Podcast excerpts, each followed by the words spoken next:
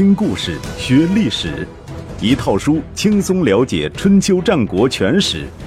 有声书《春秋战国真有趣》，作者龙震，主播刘东，制作中广影音，由独克熊猫君官方出品。第七十四集：晋国的内讧，最大的敌人往往。是自己。陈陵会盟是楚庄王称霸的标志性事件。然而，陈陵会盟本身的成果并不显著。除了楚庄王自己，参与会盟的诸侯仅有两位，那就是郑襄公和陈国的大子武，也就是后来的陈成公。而且，对于夹缝中求生存的郑襄公来说，会盟没有任何约束力。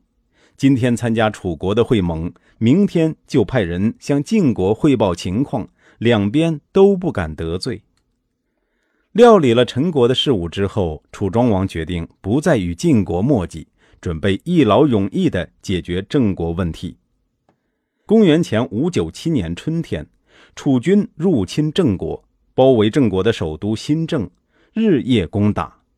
围城到第十七天，郑国人快顶不住了，想向楚国人求和问卜，结果不及，转而又就临榆大公和相出车举行问卜，结果大吉。所谓临于大公，就是跑到郑国的祖庙去大哭；相出车，则是将战车陈列在街巷之中。这两种活动都带有决一死战、绝不妥协之意。既然天意如此，郑国人也就放弃了投降的念头，做好必死的准备。全体人民一起放声大哭，连坚守在城墙上的将士也嚎啕大哭，直哭得惊天地、泣鬼神。想当年，郑庄公纵横河洛，打遍中原无敌手。一百多年后，他的子孙却只能以嚎啕大哭的方式来做困兽之斗，真是让人唏嘘。哭声传到了楚军大营，连楚庄王都听到了，骇然道：“两国交战，百姓何罪？”于是命令楚军停止攻城，后退数十里地安营扎寨。这一退，为楚庄王的霸道写下了注脚，深得世人好评。所谓霸主，原本就是打着仁义的旗号杀人的人。自古以来，识仁义而不会杀人的，被人们视为笨蛋，比如宋襄公；会杀人而不识仁义的，被视为暴君，比如齐襄公；既会仁义又会杀人，则成为天下的霸主。齐桓公、晋文公和楚庄王就是这样的人。郑国人没想到这一哭果然起作用，还以为是祖宗庇佑。趁着楚军撤退，连忙修筑城墙，加强新郑的防卫。不久之后，楚军卷土重来，再一次包围新郑。这一次，新郑的城防比原来坚固多了。楚军攻打了整整三个月，才突破郑军的防御。六月上旬，楚庄王带领部队从黄门进入新郑，这也是自公元前六六六年子元入侵新郑以来。楚国军队第二次踏入郑国的首都，郑襄公肉袒牵羊来迎接楚庄王，说：“全是我的错，白活了一把年纪，却不知道天命所归，不自量力与大王对抗，殃及郑国，辱及先人，更无脸拜见大王的尊严。”楚庄王将身体靠在车室上，饶有兴致地看着他表演，肉袒牵羊。原本是商纣王的哥哥微子首创。当年周武王灭商，微子就是这样向周武王表示降服，获得周武王的宽恕。而对于楚国人来说，这样的投降仪式也许并不陌生。公元前六五四年，许西公就曾经对着楚成王表演过一次。无论大王怎么惩罚我，我都唯命是从。就算您将我发配到江南，或者迁徙到海边，我也心甘情愿，因为那是我应得的。就算您消灭郑国，将郑国的男女作为您的仆人，我也不敢有意见，因为那是对抗您的下场。说到这里，郑襄公抬眼偷偷看了一下楚庄王，后者正认真听着，而且用鼓励的眼光看着他，分明在说：“继续，继续。”但是，郑襄公清了清嗓子，接着说：“如果大王顾念楚郑两国的传统友好关系，不绝郑国的社稷，让郑国的列祖列宗能够继续享受祭祀，使郑国臣服于您，成为。”楚国的附庸，则郑国上下都感念您的大恩大德，心悦诚服地接受楚国的领导。这也许是不切实际的痴心妄想，但也是我的真心话，请大王考虑。楚国的群臣都劝楚庄王不要接受郑国的投降，直接将郑国并入楚国的版图。更有人说。从郢都千里迢迢来到新郑，连续作战半年，将士们付出了太多血汗，怎么能够轻易就答应人家投降呢？楚庄王摆摆手，制止了群臣的议论。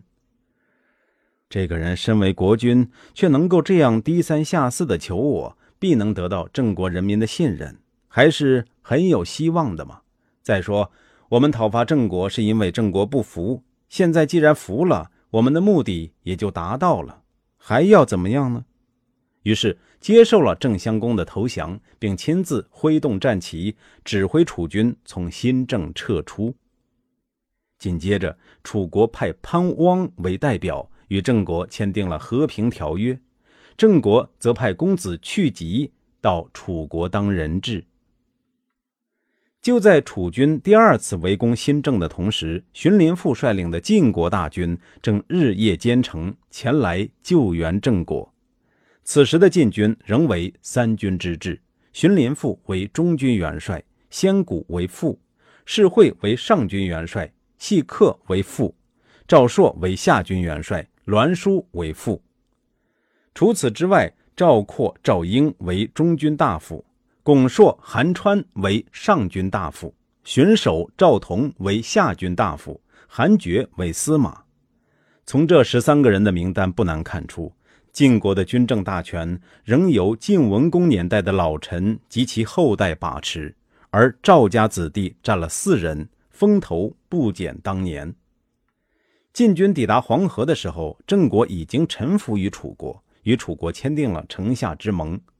得到这个消息。主帅荀林父便想打道回府。他对众将说：“现在就算赶到郑国，也已经晚了。我们又何必日夜兼程？不如等到楚军回国，我们再进军讨伐郑国，也不算晚。”世会赞同荀林父的意见，言之有理。我听说用兵之法，就是要发现敌人有漏洞才进军。如果对方品德、刑法、政令。祭祀礼仪都保持了常态，也就无戏可成。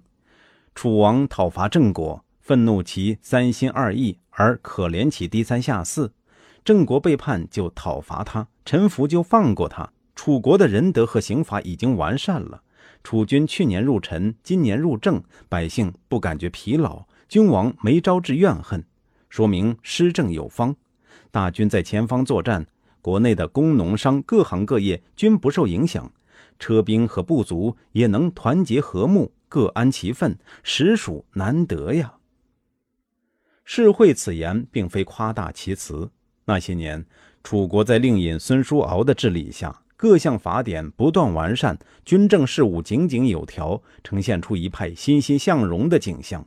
以作战为例，楚军被划分为五个职能单位。右军追随主军，左军准备粮草，前军负责开路，中军侧重谋划，后军由精锐部队组成，负责致命一击。军官各司其职，军务自成体系，而且形成了完备的法典。孙叔敖的管理水平在当时首屈一指。一年之前，楚庄王命孙叔敖亲自监督宜城的建设。孙叔敖先派人拟定工程设计，报告给司徒审批后付诸实施。从计量工程、测算日期、分配材料、委派人员、计算远近到施工现场管理，一切都是有条不紊。只用三十天就顺利完成任务，没有出现任何浪费和工程质量问题。另外，楚庄王本人也勤于政事，在人事方面既注重用王族亲戚，也注重在外姓贵族中选拔骨干。对于品德高尚的人予以重用，对于努力工作的人给予奖赏。平时还注意安抚老人，关心下层官吏的待遇。贵族和平民区别对待，贵族不能越权，平民亦有尊严。积极有效地促进了各阶层的团结。世会接着说：“适时而进，知难而退，是用兵的原则。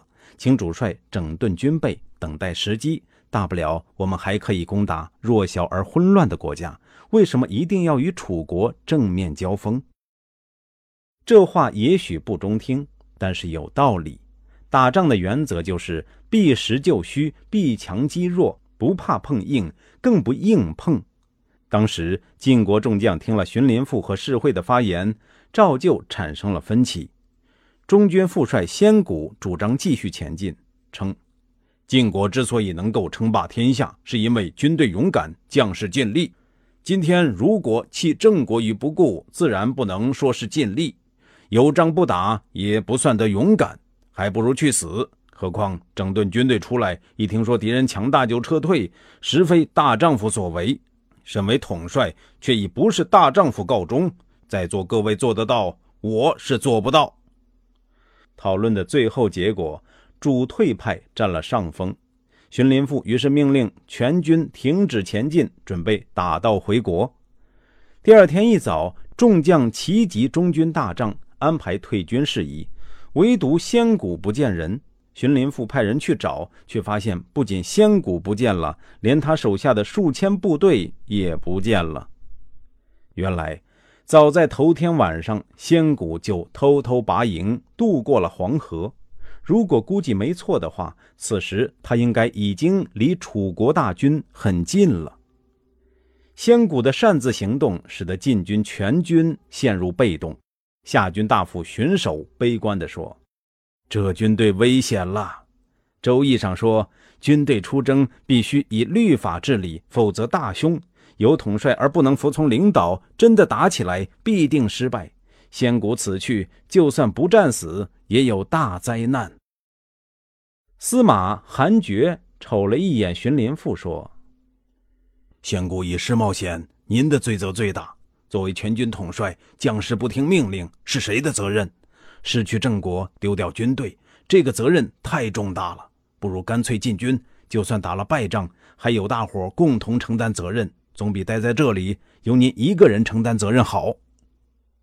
属下不听号令，统帅确实罪责难逃。但是，自晋文公去世，晋国的众将就以桀骜不驯而著称，屡屡发生违令而行的事情，当事人都没有受到应有的惩罚。仙谷擅自行动，又岂是荀林父纵容的结果？但事已至此，荀林父也只得听从韩厥的建议，命令全军渡河，接应仙谷。楚庄王大军驻扎在郑国的盐城，由孙叔敖担任中军主帅，公子婴齐为左军主帅，公子策为右军主帅，打算饮马黄河之后就回国。有趣的是。听到晋军渡过黄河的消息，楚庄王的第一个念头和荀林父一样：黄河水不喝了，立刻班师回朝。楚庄王害怕战争吗？当然害怕。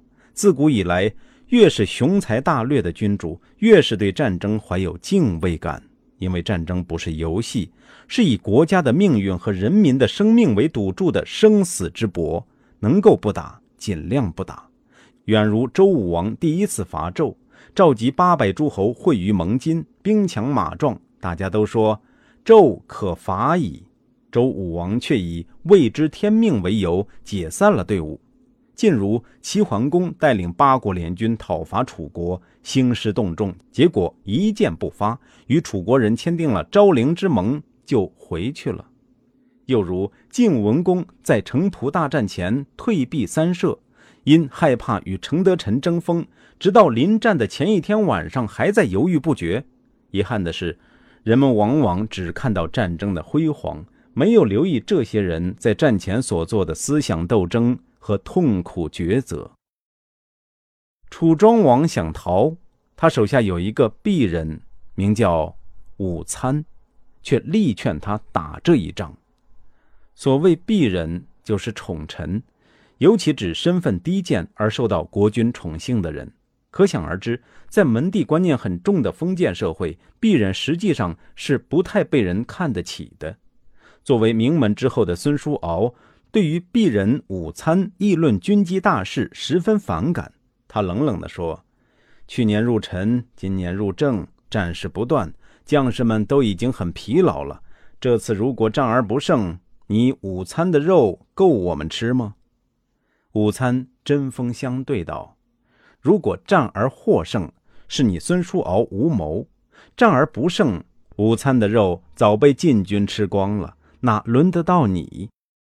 孙叔敖懒得跟一个鄙人耍嘴皮子。命令将自己的战车面向南方摆放，中军大旗也朝南而立，以示南下之意。当天夜里，午餐又跑到楚庄王帐中说：“晋军统帅荀林父刚上任不久，不能做到令行禁止。他的副手先谷刚愎自用，残暴不仁，根本不听他的指挥。三军主帅想要独断专行，却办不到。”想要听从命令，却没有上级，导致将士们无所适从。这一仗，晋军必败无疑。再说，您堂堂一国之君，竟然在晋国的卿大夫面前逃跑，楚国的面子何在？午餐这话说到点子上了。那个年代的人是很讲究地位等级的。楚庄王权衡再三，觉得这场战争的胜算很大，而且有非打不可的理由。于是命令孙叔敖改变战车的方向，全军北上到管城，等待晋军的到来。顺便说一下，午餐有一位很有名气的后人，叫做伍子胥。得到楚军前进的消息，晋军也在鳌山附近安营扎寨，等待战机。自城濮之战以来，晋楚两国屡有战事，但都是小规模的战争。如此大规模的决战还是第一次，一时间，郑国境内弥漫着大战之前的紧张气氛。做惯了墙头草的郑国人感到前景不明，不敢把宝都压在楚国人身上，又派大夫黄须跑到晋军大营，对荀林父说：“郑国之所以屈服于楚国，只是为了保存江山社稷，并非对晋国有二心。”楚军这些年连打胜仗，必定骄傲轻敌。加上这次出国作战已经半年，疲态已现，防备也不周密。您如果进攻楚军，郑国愿意配合，楚军必败。平心而论，郑国人的所作所为很不厚道。黄须这番话不过是在忽悠晋国人，但是先谷听了很受用，跳起来说：“打败楚国，收复郑国。”在此一举了，就听他的。夏军副帅栾书不同意了，说：“自从楚国平息庸国的叛乱以来，楚王没有一天不教育国民说，百姓安居乐业来之不易，祸患随时可能发生，不可以放松戒备；也时时训诫军队，不可以因过往的胜利而骄傲轻敌，绝不可学商纣王百战百胜却最终亡国。”还用先祖若敖坟墓坐着柴车、穿着破衣、开辟山林的事迹来鼓舞大家，这样的楚国怎么可以说是骄傲轻敌呢？当年城濮大战，先大夫胡突就曾说过：“师出有名则理直气壮，师出无名则疲态毕现。”现在是我们做事情不合道德而和楚国结怨，理在楚国，又怎么说楚军疲态已现呢？我听说，楚军的亲兵分为左右两广，每广有兵车三十乘，右广值班到中午，再由左广接替，直到黄昏，再由亲近的内臣值班通宵，以备意外发生。这难道是防备不周密吗？潘汪和公子去疾在各自的国家都是地位很崇高的人。潘汪代表楚国与郑国签订盟约，去疾跑到楚国当人质。楚郑两国的关系分明是如胶似漆，现在却跑到我们这里来劝我们打仗。我们如果赢了，就投靠我们；如果输了，就投靠楚国。郑国人的鬼话完全不可信。听了栾书的话，黄须心头一惊，脸色煞白。中军大夫赵括、下军大夫赵同却站起来说。领兵而来，就是为了寻找敌人决战，打败敌人，收复郑国，又有什么好犹豫的？我们听从先谷的领导。这又是两个不知死活的。身为中军大夫，应该听从统帅荀林父的领导，怎么说是听从先谷的领导呢？荀守白了他们两兄弟一眼，不屑道：“你们两个不过是自取其祸之徒。”夏军元帅赵朔是赵盾的儿子，也就是赵括和赵同的侄子。他对两位叔叔的鲁莽很不满意，但又不好得罪他们，只好含含糊糊地说：“栾伯是个好人，听他的话，必能使晋国长治久安。”正当晋国众将吵得不可开交的时候，楚庄王派少宰为使者来到晋军大营。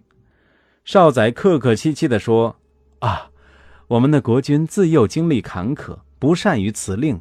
听说成王和穆王两位先君曾经奔波于楚郑之间，为的就是教训和平定郑国，并非想与晋国争利。请你们几位不要误会，别在这里待得太久。意思是说，楚国人教训郑国人，不关你们晋国人什么事儿，请你们走吧。”世会回答说。当年周平王曾经命令我先君晋文侯说：“你与郑伯一道辅助王室，不要废弃王命。”今天郑国不遵循平王的旨意，与晋国离心离德，我们也不过是为了这事儿来质问郑国，哪里敢劳烦您前来过问？请回去向贵国国君转达我们的谢意。世会这是以其人之道还治其人之身。意思是说，晋国人教训郑国人，也不关你们楚国人什么事儿，请你们别自讨没趣。这一来一往很有意思，好比两个人抢一张烧饼，又都不肯承认是抢，只肯说我是来拿烧饼的，没你的事儿。两个人如果这样吵架，一般是打不起来的了。先古认为世会这是在谄媚楚国人。私底下派赵括跟着少宰走出营门之后，才拉着少宰说：“刚刚那个人说的不算数，他没有资格代表晋国说话。我们国君派我们来，就是为了把你们赶出郑国，而且一再强调说不要逃避作战，我们不能推卸责任。”赵括此言一出，好比两个人抢烧饼，本来都不想打架，只是吵吵嘴皮子。其中有一个人突然蛮横起来，说：“我就是来打你的，怎么着？”结果可想而知，这两个人很快就要大打出手了。没想到楚庄王听到少宰的回复，不怒反笑，又派使者来到晋营，直接与晋军统帅荀林父会谈，请求和平解决冲突。荀林父自然求之不得，答应了楚国方面的请求。双方还约定了举行会盟的日期和地点。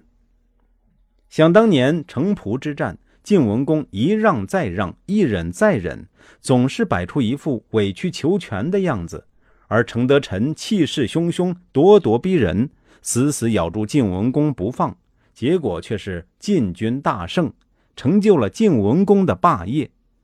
时隔四十年。晋楚两雄第二次狭路相逢，形势刚好倒过来，晋国人步步紧逼，而楚国人不断让步。到了这个时候，楚庄王还不放弃和谈的努力，他究竟是胆小懦弱，还是高深莫测呢？